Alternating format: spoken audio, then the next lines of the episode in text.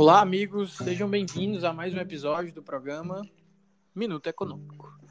Bom, hoje a gente vai falar de um tema do setor público, que são as políticas econômicas. A gente vai fazer uma breve introdução de definições, é, quais são os instrumentos que fazem parte das políticas econômicas, exemplos do que já aconteceu e o que está acontecendo nesse momento com o Covid-19. E para me ajudar com o tema de hoje, a gente tem um primeiro convidado do canal, que é o Jurandir Magalhães. Ele que é formado em administração de empresas, atualmente também é empresário e vai nos ajudar hoje a fazer o debate sobre o tema. E aí, Jurandir, tudo bem? E aí, Júnior, tudo bom, cara? Boa noite, pessoal. Tudo bem. Agradeço o convite de estar aqui. Show. Então vamos lá. É, primeiro, para aquelas pessoas que nunca ouviram falar sobre política econômica, a gente vai só fazer uma definição bem rápida, bem simples, e com certeza esse tema é muito mais abrangente. Então, se você quiser se aprofundar um pouco mais, busque estudar sobre o tema, tá? Então vamos lá, primeiras definições. Política econômica, ela é uma, um planejamento que o governo faz no início de cada ano, que ele chama de exercício. Então, cada ano, o, o governo ele para, tanto o estadual, municipal ou até federal, e define quais serão as diretrizes para o ano. Dentro dessa, desse planejamento, ele utiliza três instrumentos, que são política monetária, cambial e a fiscal. A política monetária, todas as vezes que a gente estiver falando de movimentação de moeda, circulação de dinheiro, é, definição de, de, taxa de juros, ou seja, é, a, a, Selic, que é a taxa básica de juros, todas elas são feitas através da política monetária. Já a política cambial é quando a gente está discutindo sobre é, a valorização do real frente a outras moedas estrangeiras, como o dólar, como o euro. Então, quando é, a estratégia do, do, do país, do Estado, é criar uma política para o ano de desvalorização da moeda, ele está priorizando quem exporta. E quando ele faz o contrário, quando ele prioriza uma valorização da moeda, ele está ajudando quem faz importação. E tudo isso visa, o objetivo maior é que tenha uma balança comercial é, equilibrada. Que com o objetivo, todos os países, assim como uma empresa, é ter superávit. E por fim, a política fiscal é aquela onde é elaborado o orçamento da gestão e onde é feito o controle também dos, dos gastos planejados para o governo para o ano. Bom, assim, de, de forma bem resumida, é isso, a política econômica. E como nosso interesse aqui é debater sobre os temas da economia, a gente vai fazer um debate aqui sobre o que já aconteceu com a economia, o que está acontecendo nesse momento. A gente está em meio à pandemia do Covid-19 e quais são os próximos passos que a gente acredita que a economia possa lidar. Jurandir, é um dos primeiros pontos que eu queria te perguntar é o que é que você viu assim de desempenho econômico do pós Dilma pós 2016, agosto de 2016 o que é que você viu de desempenho econômico daquela fase para a fase atual que a gente está vivendo? Júnior, é, claro que hoje a gente está passando aí, como você bem levantou, né? A gente está passando por um período sem precedentes aqui no país, né? Então a gente está num, num, período de quarentena é, que, pelo menos nos meus anos de vida, não lembro da gente ter feito isso e não me recordo de ter lido sobre isso em nenhuma época, salvo é, peste bubônica, gripe espanhola, que foram centenas de anos atrás, nem não, não vale nem a comparação com os tempos atuais. Então a gente conversa um pouco sobre até antes né, do, desse, desse período de quarentena, ou lockdown, dependendo como você for chamar, e a gente tenta mais na frente dar uma, uma espiada no que pode acontecer lá na frente, né? E lembrando de novo, como você bem falou, é, a gente vai abordar aqui de certa forma mais superficial, porque são temas, além de complexos, no sentido de ter muita variável que impacta diretamente neles, é, a gente também não consegue prever exatamente o que acontece. Mas falando aí, né, voltando à sua pergunta, falando aí do período do desempenho econômico pós Dilma Rousseff, é, quando, quando a Dilma foi, foi sofreu impeachment, né, quem assumiu naturalmente foi o vice dela, né, o, o Michel Temer. E por mais que eles estivessem lá nas suas parcerias né, na época de campanha, essas parcerias políticas, né, de colocar um, um candidato de um partido, um vice de outro partido para tentar é, ganhar voto, enfim, toda essa estratégia política que não vem ao caso. No momento do impeachment, houve uma cisão dessa parceria, né? Então, houve troca de farpas, houve a, a, a apontação de dedo, xingamento, tudo mais aquilo que a gente viu aí. Só que o que acontece, né? É, quando a gente fala de desempenho econômico, né, a consequência disso são duas coisas principais. Na verdade, uma coisa principal, que é o bem-estar da população, economicamente falando. Isso é o quê? Consumo, e aí o consumo a gente pode avaliar com, com a, o crescimento ou o, o, não crescimento do PIB, e taxa de desemprego. Né? Então, assim, quando se fala em bem-estar econômico da população, a gente fala que as pessoas estão empregadas, né? então estão ganhando dinheiro e estão consumindo dinheiro. Né? Então, o alto consumo do dinheiro faz com que o PIB eleve. E o que acontece? É, né, isso até puxa um pouco da questão de política econômica, é, principalmente a, a, cambial, porque quando você fala num, num país com mais bem-estar econômico da população, ou seja, com mais gente empregada, com mais gente gastando, é natural que o dinheiro estrangeiro, seja de, de investimento é, de empresas estrangeiras para cá, seja de, de, entrada de novas empresas aqui de fora, o, o, o dinheiro capital estrangeiro tende a vir para o país e isso, isso influencia na política cambial, mas isso é para outra conversa. É, o desempenho econômico, quando o Michel Temer entrou, por mais que ele fosse tivesse seus casos políticos, ele foi melhor do que a era Dilma. E isso não é uma coisa muito difícil de acontecer. Por quê? Porque na era Dilma, ao contrário do que na, na, na era Lula aconteceu aí nos seus oito anos de governo, né, e antes disso FHC, é, a Dilma trouxe uma queda do PIB considerável ano após ano, né, desde o primeiro do primeiro ano de governo Dilma Rousseff até o final a gente teve queda, salvo dois anos que teve um, um não foi nem um crescimento, mas foi um soluço para cima para voltar a ter queda. E assim que começou o governo Michel Temer, ele pegou esse esse número do PIB negativo. Quando eu digo negativo, é comparação ao ano anterior, né? Então, o PIB do ano do impeachment da Dilma estava menor do que o ano anterior, né? E assim, e assim sucessivamente. Ele pegou esse PIB de, de, de crescimento negativo, né? Que chama, é, e ele transformou isso em não só zerou, né? Então quer ficar igual de um ano para o outro, como ele transformou isso em um crescimento positivo. Né?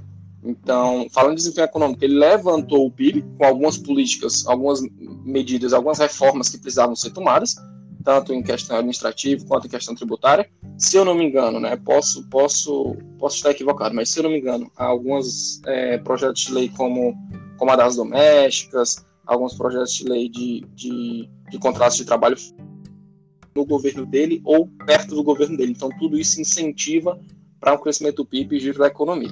Então, assim, assim que o Michel também pegou no governo, houve essa melhora, entre aspas, instantânea, né? Então, assim, já, já houve uma. uma ele, ele, teve, cara, uma coragem de tomar algumas medidas que não eram tão populistas, porque quando a gente fala de medida econômica, de política econômica, que traz benefício para um país, estou falando historicamente, na minha opinião, é, a gente fala em resultados a médio e longo prazo, no mínimo. Uhum. E uma, um, um, mandato político é de quatro anos. E a gente entra naquele, naquele dilema, né?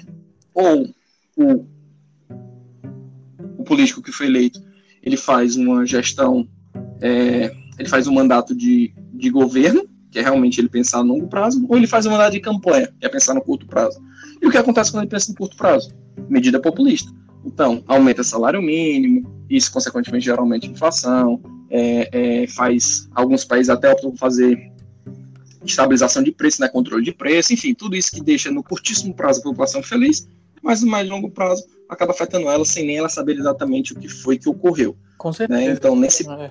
o, nesse período aí. Um dos pontos, desculpa até te cortar, Jurandir, é que Nada. um dos pontos que aconteceu com a, com a chegada do Temer pós-impeachment é que houve um oba-oba do mercado financeiro muito grande. Para você ter uma noção do mercado financeiro, quando a Dilma foi sofreu impeachment, né, estava em torno de 56.400 pontos o, o Ibov. E com a saída dela, é, quase chegou aos 100 mil. Se eu não me engano, quando estava saindo do, do Temer para o Bolsonaro, chegou já ali na casa dos 100 mil. Então representou, em média, 75% de crescimento é, do, do, do, volume de investimentos no país. Então, Assim, apesar, como você bem salientou, né, apesar das, das coligações políticas que levaram ele a ser vice-presidente de um partido que é, na, é ideologicamente de esquerda, é, só em tirar aquele partido do, do poder já gerou uma confiança melhor. E aí a gente fala Exatamente. Em, a gente fala em nível de confiança país, nível risco país, que melhorou Perfeito. absurdamente. Eu acho que o grande problema, assim, que a gente está sofrendo hoje do que foi o governo, o governo PT, né? É que a gente não conseguiu dar aquele salto do PIB. Você bem falou, cara, o PIB melhorou, mas ele não saltou. A gente ainda tá Isso, no primeiro ano. Sim. No primeiro ano Bolsonaro, é, em 2019, né, do governo Bolsonaro, a gente teve um crescimento no PIB de 1,3%, se eu não estou enganado. Uhum. E até dizendo, ah, foi o pior nos últimos três anos anteriores, etc, etc, etc e tal. Mas, querendo ou não, o mercado ele não reage né, de, com frenesi de, desse jeito. Né? Existem muitas variáveis do que simplesmente qual partido que está ocupando o cargo da presidência da República, né, como é o caso que a gente está apontando. E aí, a expectativa para esse ano de 2020, claro, antes de acontecer toda essa questão do, do Covid-19, era de um crescimento de PIB de 2,4%. Né, isso é muito bom. Mas, é, enfim, com isso aí já já já estão especulando de ter um, um, uma estabilidade, de não crescer nem diminuir. E mais, né? Já tem gente especulando que vai cair 2%, 1,5%, 1%. Enfim, então estão mudando essa expectativa de acordo com o tempo que a gente passa de quarentena. E para o pessoal né, aí que não está que não tá pegando a relação direta, quando a gente fica em quarentena, e só para deixar claro, tá? Não estou expondo que é certo ou errado, eu não sou infectologista, nem sou um, um economista profissional para entender de todas as variações. Mas basicamente a relação direta é a seguinte: quando a gente está em quarentena e a gente não circula na rua, as pessoas não ganham dinheiro e, consequentemente, as pessoas não gastam dinheiro. E quando as pessoas não gastam dinheiro, a economia não circula e o PIB, né, o Produto Interno Bruto, naturalmente não aumenta, porque o PIB nada mais é do que uma representação da quantidade de circulação de dinheiro da, da, da economia daquele país.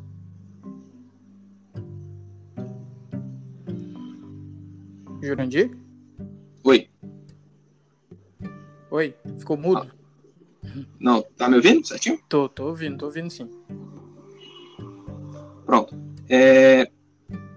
E aí, quando a gente trata de, de era pós-Covid, acho que eu posso chamar assim, é... o que tem que acontecer mais do que antes? No, no, no, no governo Bolsonaro, o ministro da Economia é o Paulo Guedes. E o Paulo Guedes né, já se demonstrou em algumas, muitas oportunidades em que ele tem uma agenda liberal. O que é, que você ter agenda liberal? É você ter políticas públicas, né? então você ter políticas monetárias, você ter políticas fiscais, você ter políticas cambiais que sejam a favor do liberalismo. Como assim a favor do liberalismo? É você ter menos intervenção do governo nesse sentido. Então, é, fa falando de, forma genérica, não sei quais vão, quais vão ser as políticas que ele vai adotar, em qual grau que ele vai adotar, talvez, sendo honesto, talvez nem ele saiba, acho que ele está se entendendo nessa situação agora, mas quando a gente fala de, dessas políticas serem mais propensas ao liberalismo, são políticas em que não vai permitir ou não vai incentivar que o governo, né, o Estado, se interfira na economia. Então, falando de política cambial, quando você fala de uma política cambial mais liberal, é que a gente não vai pedir para o Banco Central, por exemplo, começar a emitir dólar para poder circular mais dinheiro em dólar no Brasil e assim o preço do dólar abaixo. Sim. Por mais que o mercado sofra, né, o liberalismo defende de certa forma em que ele deixe isso, ele deixe é, o mercado tomar conta. O que não quer dizer também que ele é a favor, que o liberalismo é a favor de largar, né? é, existe uma diferença muito tênue entre o liberalismo e o anarquismo, né, que é tipo assim, prega o fim do Estado contra as regras, enfim, isso acho que isso é outra conversa. Mas, é, e que é um dos pontos até que eu, eu pessoalmente, é, não concordo tanto, né, falando um pouco de hoje, das políticas cambiais, especificamente falando do Paulo Guedes, né, ele, ele fala em alguns momentos também que não se preocupa agora de ter um real forte lá fora, né, as preocupações dele são outras e tal. Perdão se não foi exatamente essa frase que ele disse, mas basicamente ele é. né, ficou um pouco desleixado com a, com a política cambial. A mensagem que eu quero passar é essa. E eu realmente acho que a moeda forte é uma das características da economia forte. Mas, como né, eu, respeito a, a, experiência dele, imagino que ele deva ter algum plano bem arquitetado para isso que a gente não sabe ainda. Não, e aí, quando a gente, eu, quando a gente fala de política. Hum, não, pode continuar. Então, só, um só, só para fechar. Quando a gente fala de. Da, falei da cambial, né? Quando a gente fala de política fiscal e política monetária, de uma agenda liberal do ministro Paulo Guedes atual, a gente fala de, por exemplo, a política monetária, que a gente fala sobre é, coisa bem absurda, imprimir dinheiro. Né? Enfim, é basicamente política monetária de controlar, como você bem falou, a quantidade de dinheiro que circula no país. Então, uma, uma, um ministro que tem uma agenda mais liberal, é difícil, quase impossível, se ele seguir né, com, com os primórdios liberais dele, ele não vai adotar uma política liberal, uma, uma política monetária, perdão, que incentive a impressão desinvestada de dinheiro por parte do governo para controlar o, o, o, salário mínimo, por exemplo, ou, ou para sustentar a população, porque isso acarreta inflação, a gente já passou por esse episódio algumas vezes, enfim, né, na época na época de 80, 80 e tantos, era, era anos 80, era, era coisa de... Era ditadura militar, né? Isso, é, é, nos anos 80, porque eu escuto muito meus pais falando dessa história, sabe? Nos anos 80 era coisa do, do você receber um salário e correr para ir para o supermercado, porque de manhã era um preço e tarde era outro. Então, assim, esse tipo de coisa afeta, sabe? Então, assim, é muito difícil que ele vá fazer isso. E, por fim, na política fiscal, né? Que é basicamente equilibrar as contas públicas, né? Numa, numa, de novo, na agenda liberal, que se ele se pregar a fazer é, dessa forma, ele vai optar aí por enxugar a máquina pública o máximo possível, então, evitar super salário, isso envolve outras coisas além do Ministério da Economia, mas enxugar a quantidade de gastos públicos e trabalhar para que, que o governo tenha uma, uma arrecadação de impostos equilibrada. E a arrecadação de impostos equilibrada, acho que já entra também no outro assunto, é, mas a arrecadação de impostos equilibrada é você atingir um ponto tênue em que o governo consiga se sustentar para servir a população, por mais que a gente sabe que nem sempre isso acontece, e, e permita com que os negócios, que as empresas, que são a, a, a fonte de arrecadação de imposto, não sofram com essa arrecadação. Então, assim, não é, ah, eu vou aumentar a alíquota de imposto de renda e o governo vai ganhar mais dinheiro e vai sustentar. Não vai, porque o, o, a empresa não vai conseguir se sustentar e acaba que não vai conseguir pagar ao governo essa alíquota, então acaba que ele vai ter, sei lá, uma alíquota de 30%, 40% em cima de nada, ou seja, é nada. Então, assim, é um trabalho muito difícil, né, de você equilibrar a alíquota para poder sustentar o governo que não deve ser robusto, porque ele trabalha para a população e não o contrário, e o suficiente para que a, não, não aumentar tanto esse, esse, esse valor para que a, as empresas consigam rodar e sobreviver e prosperar. Né? E assim, tendo, tendo empresas prósperas, você tem uma sociedade próspera e um país próspero. Né? Então, é, é uma linha muito tênue para a gente dizer assim o que deve e o que não deve ser feito, sabe? É, o, o, o, o que eu ainda ia trazer ainda do resgate Michel Temer ainda sobre, sobre ele, o morcegão, né? é que ele, apesar de ser um cara, na minha visão, um cara centrão, esquerda, ele deu início ao que o governo Bolsonaro estava começando a, a, a, criar, começando a desenvolver isso. Ele deu início a agendas mais liberais, no sentido de que ele também é, começou a fazer dar start nas privatizações, se eu não me engano. Eu vi uma, uma reportagem Foi, perfeito, da, isso. da Infomoney que ele privatizou mais de 20 empresas. É, dentro desse grupo teve empresas que ele fechou porque ele viu que não ia ter, ia só dar prejuízo é, fiscal. E aí vai e fecha algumas empresas. Então, o start de privatização, voltar a tornar o Estado, entre aspas, né? Porque a gente sabe que isso é hoje um, tra um trabalho extremamente árduo de tirar o, o, governo, assim, tirar um pouco da mão do governo no, na economia, ele deu esse start. O que eu não, particularmente, eu não esperava que ele faria isso. Eu achei que ele fosse Também não. um moldezinho, né? A gente pensa assim, não, ele vai ser um moldezinho da Dilma só para cumprir os dois anos de governo. Eu não, pensei exatamente tá... a mesma coisa. Pois é. Então... Acho, acho que ele fica só lá, né? Assim, continua aí os dois anos e vamos ver o que, que dá. É, só e, e ele foi até. É, ele foi até apelidado, Júnior, de o pessoal brincando depois, né? Depois que o Bolsonaro assumiu, enfim, que ele, o Temer era o meu malvado favorito, né? Enfim, como, como teve aquela questão da Dilma, de sair tudo, né? A gente sabe que o fanatismo político entra muito nessa história. E aí o pessoal começou a, a, atribuir o fato da Dilma sair, né, a culpa, como se fosse ao Temer e que ele tinha dado um golpe de Estado, etc, etc.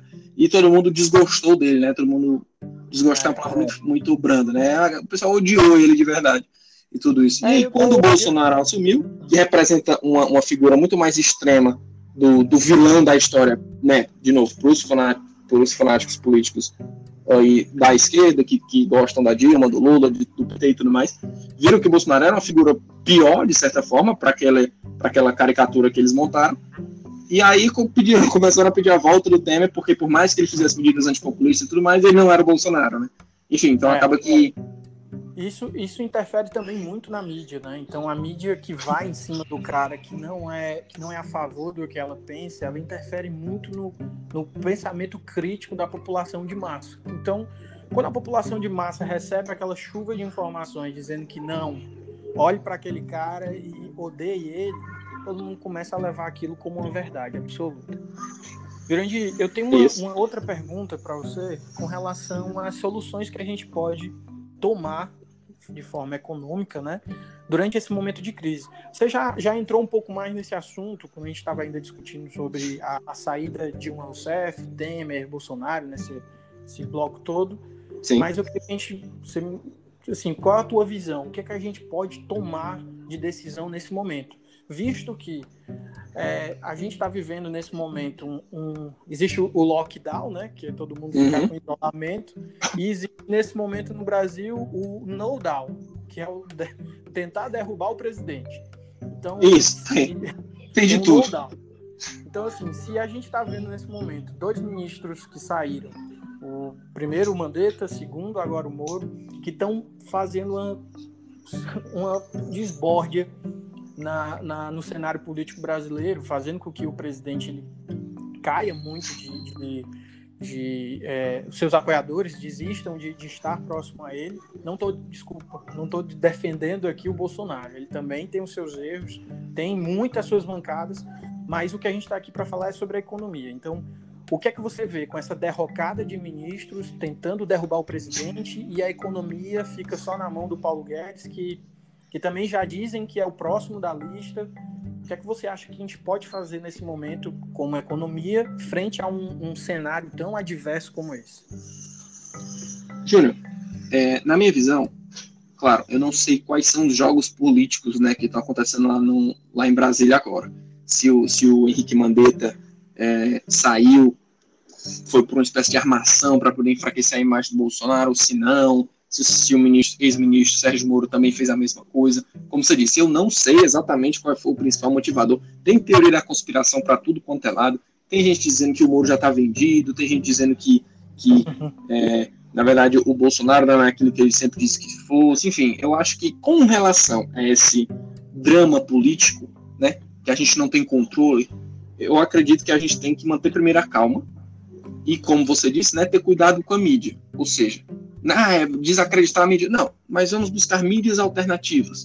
Né? Vamos, vamos assistir a Globo, vamos, vamos assistir a CNN, vamos colocar no Google algumas coisas, vamos acompanhar alguns, alguns jornalistas de outras, até que defendem coisas que você não acredita, mas que vão lhe dar contraponto a tudo aquilo que você está ouvindo.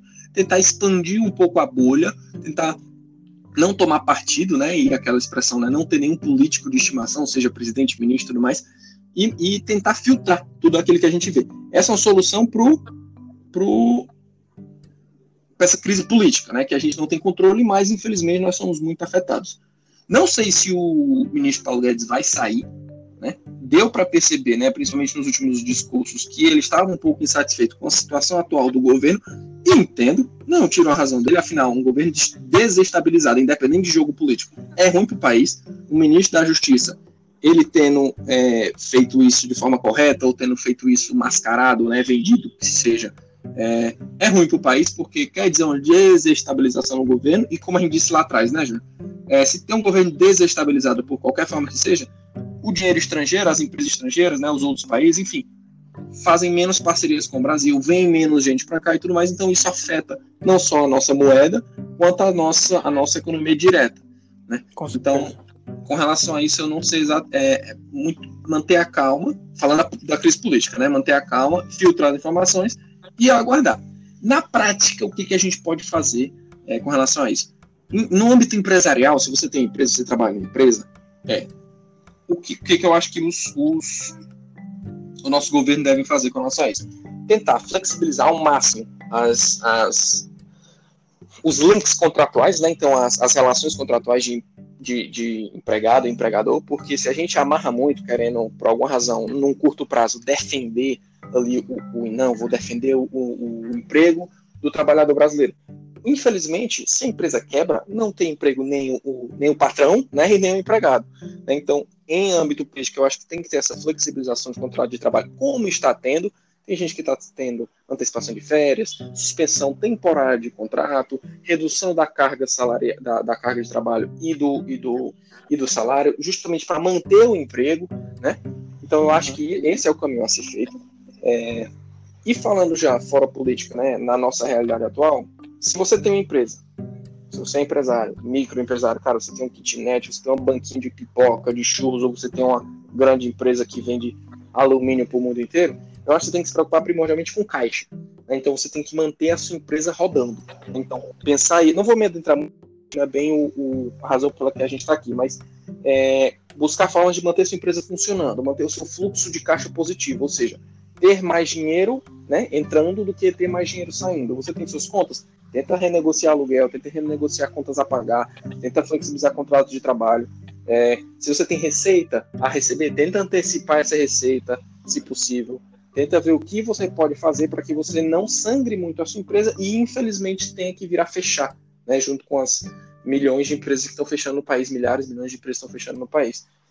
Se você não é dono de empresa, é empregado, a mesma, o mesmo raciocínio eu recomendo que você tenha para sua para sua família, né, que é procurem ter caixa dentro de casa, procurem ter dinheiro, né, liquidez. Né? Então, se você tem reservas, é, mantenha, não faça nenhum gasto exorbitante, não, não não, não troque de carro agora, mesmo que fosse seu planejamento, não troque seu computador, né, não, não faça uma viagem se você querer fazer. Reduza os seus gastos nesse sentido. não é porque o pior está por. Né? Isso, perfeito. Não é porque eu acho que o pior está por vir, porque eu... as coisas já estão começando a melhorar, mas sim porque a gente não sabe, com certeza, o que pode vir a acontecer. Não sabe nem na questão, na questão econômica, se vai haver um tipo de recessão, que vai haver, vai, mas o, o tamanho dessa recessão a gente não sabe, quanto na questão biológica Deus me livre, sei lá, se esse vírus sofre mutação e a gente tem que ficar em, em, em quarentena por dois meses seguidos. Eu não sei. São, assim, são, são cenários. É, é, é o que eu costumo dizer, né? espere o melhor, mas se prepare para o pior. Então, devido à sua realidade, tente se preparar para o pior, como você, como você, como você é, puder, da melhor forma. E ah. o, o, terceiro e último ponto com relação a isso, né? O, quando a gente fala em quarentena, em lockdown, a gente também, de novo, né? O país polariza tudo. Então, a gente tem aquelas pessoas que são a favor do lockdown, da quarentena, e aquelas pessoas que são contra a quarentena. Alguns bem embasados, outros não tão bem embasados assim, dos dois lados, né? E aí a gente já começa a ver a associação também. Ah, o pessoal que é a favor da quarentena é tudo comunista, esquerdista. O pessoal que é, que é contra a quarentena, ah, esse pessoal é Bolsonaro. Aí, enfim, esse tipo de coisa que não, não tem o menor fundamento, não tem o menor embasamento. Mas basicamente, a nível né, de, de, de governo, né, o que, é que eu acredito que deveria ter sido feito e que ainda pode ser feito, né? Independente da quarentena ser certo ou errado, se ter 30, 60 ou 90 dias, é o tipo da coisa que merece um planejamento especial por parte dos nossos governantes. E aí é onde a gente entra, Júlio, de cobrar aquele vereador que aparece de 4 em 4 anos, de, de acompanhar o que é que nosso prefeito, o que é que nosso governador está fazendo, porque simplesmente trancafiar todo mundo em casa sem nenhum plano de recuperação, sem nenhum plano de retorno, é, realmente não tem condições, né? Concordo é, com você demais. Porque assim, gente... só encafiar e a gente não saber qual vai ser o passo 2, não tem, não tem, não tem como. Tem empresa lá fora que está quebrando. É, Isso. Para que, que, o público saiba, nós somos de Fortaleza. Então, assim, aqui em Fortaleza tem restaurante que já anunciou que, que já vai fechar as portas, que não tem como arcar. Ah, não, mas faz delivery. Não, não tem. Não tá, não dá, não tá, não tá conseguindo. Então, assim, é, ou a gente tem um plano para saída gradual desse, desse problema, porque, querendo ou não, isso se estender muito, a gente não vai ficar para sempre trancafiado em casa, ou a gente vai patinar e os gastos vão aumentar, como agora está havendo a discussão de é, passar o teto de gastos do governo, que aí interfere na política fiscal. De a novo, tá né? Falando de, de, de novo, né? A gente está falando de estados com um gasto absurdo de combate ao, ao Covid, como, vamos lá, no meu caso aqui, em Ceará. A gente tem um governo com, com um gasto absurdo maior do que o gasto de São Paulo. Isso, essa conta não bate. Como é que tá, como é que é isso? A, a gente tem uma população, não é nem 10% do tamanho da população de São Paulo e a gente tem um gasto maior. Então, assim, é, é, realmente eu concordo muito com você. A gente tem que ter um plano gradual para sair dessa crise. Inclusive, até um Isso. outro ponto que você levantou, Jurandir, que eu achei também interessantíssimo. Para você que está ouvindo esse podcast, que você é empresário, ou até mesmo que você é empregado, é, entenda o que está acontecendo, qual é a, o, o, momento agora que você pode salvar a sua empresa de alguma forma. É que realmente você negocie suas dívidas. É, eu tenho alguns clientes aqui em Fortaleza, eu tenho um cliente na área teixo, em construção civil, que o aconselhado, que a gente aconselha para eles é que, campeão, renegocia. Ninguém prefere não receber do que receber aos poucos ou receber uma parcela do valor. Quem é o maluco que no meio de uma crise dessa vai dizer assim, cara, eu não quero receber porque você não vai me pagar tudo? Não existe isso. Então esse é o momento até para que você consiga renegociar dívidas de longo prazo. Eu tenho muitos colegas meus empresários que estão dizendo, cara, eu fui no banco, eu ia pagar um empréstimo de X%, agora eu vou pagar bem menos porque eles estão com medo de eu dar um calote neles. Então é, é, é, é esse é um momento muito bom para quem está enxergando a, a, o outro lado do copo, né? Em vez do sol do copo vazio, copo cheio. E que você tem que tomar alguma atitude. Você não vai só cruzar os braços, esperar que o governo caia de paraquedas, como todo mundo espera, e salve todo mundo, né? Então, realmente, é isso eu concordo demais. A gente tem que começar a agir de forma, obviamente, cuidadosa. A gente não pode sair nas ruas de qualquer maneira, porque a gente sabe que o vírus mata, né? Apesar de ter uma letalidade menor do que outras coisas, do que acidentes, do que outros tipos de, de doença, mas tem letalidade. E a gente está vivendo um momento muito grande de pânico, né? Então, é, o, que, o que eu concordo demais com você, cara. É, a gente tem que renegociar a dívida, aproveitar esse momento e dar um salto para que a gente comece a pensar como é que a gente vai sair desse momento de crise e pensar nos próximos passos. É, Jurandir, eu tenho uma outra pergunta justamente sobre os próximos passos. Você ainda quer concluir alguma coisa sobre ainda o momento crise ou a gente já pode ir para a próxima? Só um último comentário breve, Júnior. É, a, gente fala muito, né, quando a gente fala dessa questão de, de, crise, o que é que deve ser feito, o que é que não deve ser feito, né? Surge aí especialista em pandemia em toda esquina. Né? Muita gente falando sobre ah não, o país tal, Taiwan fez isso, Coreia do Sul fez aquilo, Canadá fez aquilo, Dinamarca, enfim, certo todos sentidos. Só que é aquela coisa. Brasil é o Brasil, amigo. O Brasil não é o Taiwan, não é Coreia do Sul, não é, não é o Canadá, não é Dinamarca, não é Nova Zelândia. E cada um desses países, né, pelo menos é, esses que eu citei, eles tiveram um plano, seja de contingenciamento da crise, seja de de redução da, da, da, achatamento da curva, né, como chamam, então assim, reduzir a quantidade de, de pessoas é, infectadas ao longo do tempo. Eles tiveram um plano de confinamento e agora estão na, nas etapas do plano já de desconfinamento. Né? Então, a Nova Zelândia hoje está no, no, nível 3, se eu não me engano, do plano deles. Né? Então, assim, teve um nível 1 que foi coisa de 21 dias, se eu não me engano, um mês, não, não lembro a certa quantidade de dias, mas foi o suficiente para dois ciclos de vírus, um mês de confinamento total, né? E aí, parte do plano, a máquina pública, de novo, voltando, enxugou, né? Então, a própria primeira-ministra da Nova Zelândia, ela reduziu o próprio salário, reduziu o salário de, de, de, servidores públicos, enfim, fez com que a máquina pública conseguisse servir a população naquele momento de crise. E aí, depois disso, passaram para o nível 2 de começar a permitir pequenas é, circulação, então, assim, você pode circular, por exemplo, você pode sair para correr sozinho, né? Você pode, você pode é, algumas empresas podem fazer algumas atividades ao ar livre que não envolvam aglomeração de pessoas, enfim. Para você ter noção, nesse, só no nível 3 é que foi ser permitido o delivery de, de, de comida, de alimento e tudo mais. Então, assim, a coisa está sendo feita gradualmente, com monitoramento do grupo de risco e teste em massa, né? Então, testando as pessoas. Então, assim, é, é, a mensagem que eu quero passar é ter muito cuidado com relação a ah, o que, que deve ser feito agora é isso, porque o país ABC está fazendo isso. Vamos com calma, porque o país tem um plano para a realidade deles. A gente precisa de um plano para a nossa realidade. E assim, pode até ser um plano ruim, mas que tem um plano, né? Que eu digo isso. Não adianta a gente ficar à mercê aí do que os nossos governantes estão é, querendo e estão pensando, porque, de novo, a gente sabe que tem aquele jogo político, né? É, independente de um ou de outro, enfim, a gente não pode ficar 100% à mercê, né? A gente precisa cobrar, chegar junto. É nossa hora também, como eleitor, né, de chegar junto, de cobrar, de pedir e de, de, de marcar colado mesmo em, em, fazer com que eles sirvam a população, né, e não o contrário. E olha como é, como é assim irônico, né? No ano de eleição a gente enfrenta uma pandemia dessa proporção. Então a gente Isso. sabe que muitos governadores utilizam, utilizaram essa, essa, esse momento, né, frágil, para também se lançar como heróis, para que aí não só os governadores, né, como estão falando aí que Moro, Mandetta, todo mundo está tentando se mostrar herói de alguma forma para já dar um pulo na frente na corrida presidencial para daqui a dois anos. É. Mas é, os, os, governos, a gente vai ter eleições agora para governo estadual, municipal, então todo mundo está tentando ser o cavaleiro da armadura branca que vai chegar lá e salvar todo mundo e levar todos os créditos no final, né? E a gente Bom, sabe que isso não existe, nem funciona. Mas é, vamos lá, bola pra frente. Não funciona de jeito nenhum. Jurandir, uma, uma, minha outra pergunta é a seguinte: o que é que você acha que a gente vai fazer pós-crise? Acabou o Covid, a gente fala crise, né? Covid-19, não só a crise, crise que a gente já vinha sofrendo da nossa eterna marolinha, que até hoje a gente sofre as consequências disso, mas crise, a gente fala crise Covid-19. O que é que que, é que você acha que serão as próximas etapas a ser tomadas para retomar a economia?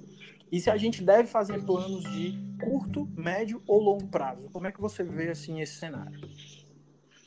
Júnior, é, né, partindo do princípio, não sei exatamente como vai ser esse, esse, o final dessa crise, né? Acredito que vai ser uma coisa gradual. Né, acho difícil em algum momento, não sei, ah, descobriu a vacina, vacinou todo mundo, pronto, todo mundo curado, volta às ruas, né? acho que a gente vai ter uma nova normalidade né, aqui, no, aqui no Brasil.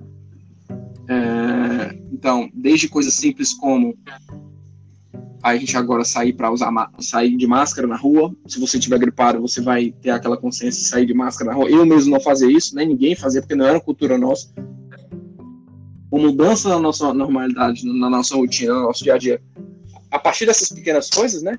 Então, ter cuidado na questão de higienizar as mãos, higienizar o rosto, não ficar tocando é, na olho, nariz, boca em público, todas essas medidas preventivas de saúde que já eram recomendadas né, pela Organização Mundial da Saúde, pelos períodos de saúde, antes mesmo de Covid-19. Né? Então, assim, eu acho que a gente vai levar mais a sério essas recomendações. Né? E falando né, no, teu econômico ao fim da crise, é, eu acho que muita coisa vai voltar de forma gradual, porque é o que acontece, né? O que acontece em toda, em toda crise. O que, o que é a crise, falando economicamente falando? Né? A crise nada mais é do que o dinheiro mudando de mão. A crise acontece porque as pessoas elas ficam mais resguardadas, então elas tendem a não gastar com coisas supérfluas, é, ou, ou, pelo menos tendem a pensar duas vezes antes de fazer isso. Então, o mercado de luxo, né, ali, o mercado é, não é nem de luxo, perdão, o mercado da, das coisas desnecessárias, vamos dizer assim, né? Então é muito difícil o, o, o, consumidor trocar de carro naquele ano, é mais difícil ele comprar um apartamento, é mais difícil ele fazer aquela viagem. Então, quem está sofrendo muito, principalmente porque esse vírus tem uma alta transmissibilidade, né, independente de letalidade, né, como, você bem, como você bem falou, uma das preocupações também é a transmissibilidade. É, o mercado de turismo ficou muito afetado, né, então eles vão, vão, ter que, vão ter que se virar nos 30 aí para poder é, não, não quebrar, não falir. E, como eu disse, né, o dinheiro muda de mão, muda de mão na crise. Então, ao final negócios que vão ter decolado por conta da crise, né? Então, assim, cara, quem, quem se deu muito bem? Entregador de iFood, entregador do Rap. O cara se deu muito bem, tá muito bem, tá com dinheiro na mão, porque começou a fazer muita entrega. Uhum. É, e aí a gente tem empresas que decolaram, a gente vai ter negócios que vão ter, não vão ter sido afetados pela crise. Então, talvez, é, um exemplo, supermercado, padarias, supermercado, que na verdade eu acho que houve um aumento, houve um crescimento é. aí de consumo. Né, o pessoal está deixando de consumir em bares, por exemplo, até bebida alcoólica está sendo mais consumida em casa. É, e a gente vai ter, por outro lado, claro, né, do outro lado da moeda, negócios que vão ter freado durante a crise, né, então ele vai estar tá ali no aperto, vai estar tá ali naquele, naquele é, naquela situação complicada financeiramente falando, e negócios que vão ter, infelizmente, deixado de existir na crise. Né? Então, muita empresa vai fechar, está sendo fechada. É, tanto na crise como no pós-crise, por exemplo. Né? Tem shows que foram, shows, de música, né, que foram adiados para o segundo semestre, é, para o ano seguinte. Então, assim, esse mercado está um pouco sensível. E aí, o que a gente deve fazer, se a gente deve fazer planos de curto prazo, médio prazo, longo prazo, depende muito em que, em que parte né, é, em que categoria aí você está do, dos afetados da crise. Se você for afetado positivamente, ou seja, você vai, vai ter uma condição financeira melhor, eu acredito que você deve começar a fazer alguns planos, né? Claro, acredito que todo mundo vai fazer plano de, de longo prazo para começo de conversa, né? Seja para recuperação ou seja para uma alavancagem.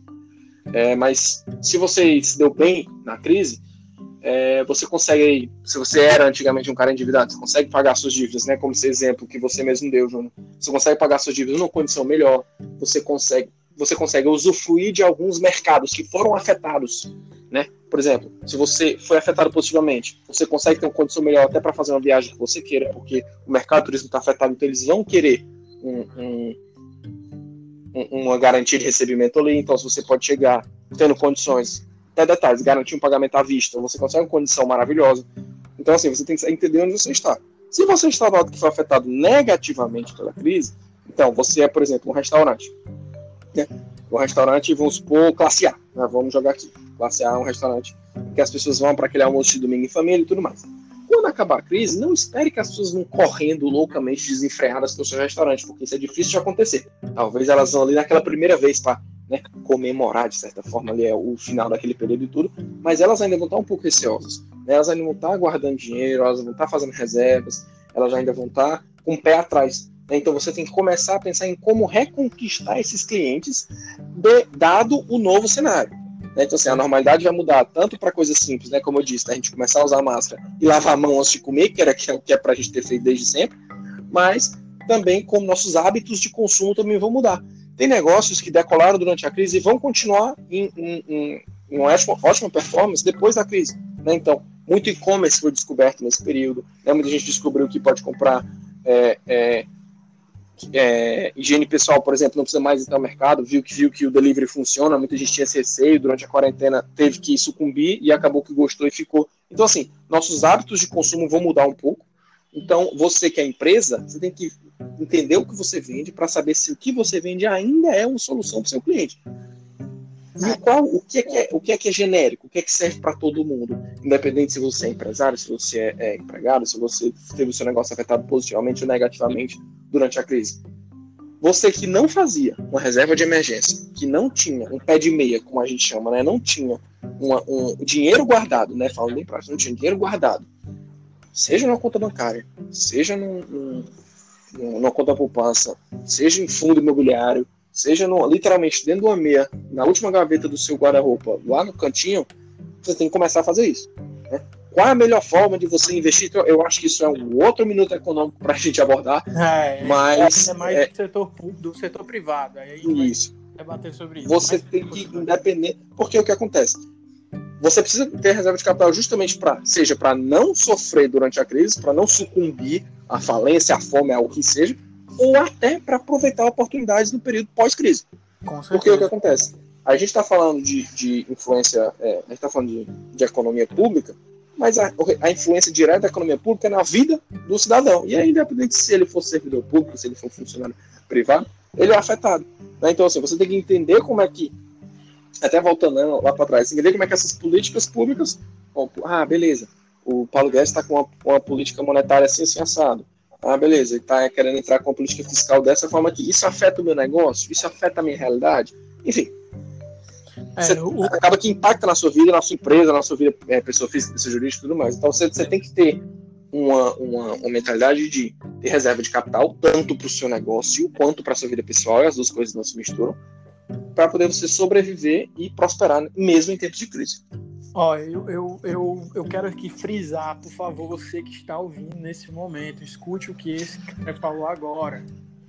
Cara, a mudança de hábitos de consumo vai ser impactada de forma drástica. Drástica, drástica, drástica. Porque, cara, pensa o seguinte: é, o cara que ele não ligava, o cara que não usava o meio digital para consumir, ele foi obrigado, do dia para noite, ele a consumir de forma digital. Seja, vamos lá, comida, através do iFood, através da Uber Eats, através do Rappi, seja a, o Guatemi que fez um site com todas as lojas que fazem parte do grupo Guatemi para que você compre de forma digital. Então, assim, eu sei que isso é um, como você bem falou, é um outro programa, mas tocando nesse assunto, cara, mudanças de hábitos de consumo tá acontecendo. É a onda. A onda tá começando agora e se você não pegou, pega. Cara, mudanças de hábito de consumo tá acontecendo de forma abrupta, do dia para noite. E um ponto, Jurandir, que, que realmente você falou e que eu vi essa semana, eu tenho um cliente da área da construção civil que ele não, não, não tinha reserva de contingência, né? O que eu até estou aconselhando a todos os meus clientes, que eu acredito que a maioria das consultorias também vão fazer isso. A partir de agora, tenham reserva de contingência para crises, porque com certeza essa não vai ser a primeira nem a última. Mas o que acontece? Cara, no mercado da construção civil, tem empreitante que está comprando terreno, terreno a 20% mais barato. Então, pô, se um terreno vale 100 mil, o cara tá comprando a 80, ou seja, ele já tá ganhando aí 20 mil reais. Mas por que, que esse cara ele consegue fazer operações tão grandes? Porque ele já tinha gordura. Eu acho que o que para também elucidar o que você estava falando é, cara, quem tem gordura nesse momento, quem tem reserva de capital, ou ele está investindo ou ele está consumindo para sobreviver. Então, de qualquer maneira, temos que ter poupança. O que a gente fala de poupança não é, não é, não é só, ah, eu tenho dinheiro realmente na poupança do Banco do Brasil, na Caixa Econômica. Na caderneta, né? Isso, justamente. Tenha, tenha reserva de capital. Porque no momento desse, quem tem dinheiro e quem está preparado faz bons negócios. Quem tem dinheiro e não está preparado sobrevive. E quem não tem dinheiro e não está preparado está falindo. Então, assim, é, é ponto chave demais para as pessoas que estão ouvindo, por favor. Lembrem disso, se você tem um, tem um mercado, se você é um, um produtor individual, você produz serviços, você produz algum produto em casa, pense nisso. O digital, de, do dia para a noite, é, tornou-se praticamente essencial para a sobrevivência. Então, pensem nisso, por favor. É, Jurandir, acredito que você tem mais algum ponto para levantar, alguma coisa sobre ainda sobre o longo prazo econômico? Não, acho que a gente abordou tudo, né? Agora é. seja o que Deus quiser. É. Agora a gente vai rezar para que tudo isso passe. E lembrando sempre, por favor, pessoal, usem máscaras quando vocês estiverem realmente gripados. Sempre usem álcool gel. Não faça igual a mim, eu vou, eu vou aqui abrir. Eu tô correndo quase todos os dias e, estou tipo assim, dando uma distância pro pessoal, mas eu não sei se a distância segura, então quando eu chego em casa eu já corro álcool em gel. Então, assim, por favor, é, vamos ter cuidado. Eu sei que a situação é muito delicada, temos mortes. Aqui, por exemplo, no Ceará, a gente já está com entre 200 e 300 mortes já. Mas é, a gente tem que também entender que a vida vai ter que seguir de alguma maneira. Seja na, no ferro e a força, como diz o velho ditado, ou seja com a vacina que vai salvar todo mundo e a gente vai passar por esse momento. Bom, primeiro eu quero agradecer aqui, Jurandir, muitíssimo obrigado. Foi um, foram é, foi uma aula aqui de como a gente pode pensar sobre política, como a gente pode pensar sobre economia, o que a gente vai ver, o que já, já passamos. E eu tenho certeza que pode ajudar muita gente a entender um pouco mais sobre o assunto. Obrigadão, viu? Nada, cara. Eu que agradeço o convite aí. E qualquer coisa, só falar que a gente vem de novo, bate um papo legal. Show. Não, para os próximos minutos econômicos que a gente vai ter sobre o setor privado, pode ter certeza que você está na nossa lista aqui para os próximos convites aí, tá bom? Já Pessoal, ficou sugestão aí, Júnior, é, dos próximos minutos econômicos, de falar sobre justamente, né, mais a fundo, essa questão de retomada, né, essa, é, ações para retomada pós, pós-crise, porque após a crise acaba, a gente sabe que ela vai acabar e, é, como você falou, né, quem, quem estiver preparado vai sair na frente. Então, até alguns pontos aí para ajudar as pessoas a estarem preparadas e tudo mais. Acho que isso pode ser um tema válido. Ótimo, ótimo. Alistado aqui. Gente, é isso. Muito obrigado por ouvir até aqui. Até a próxima. Valeu.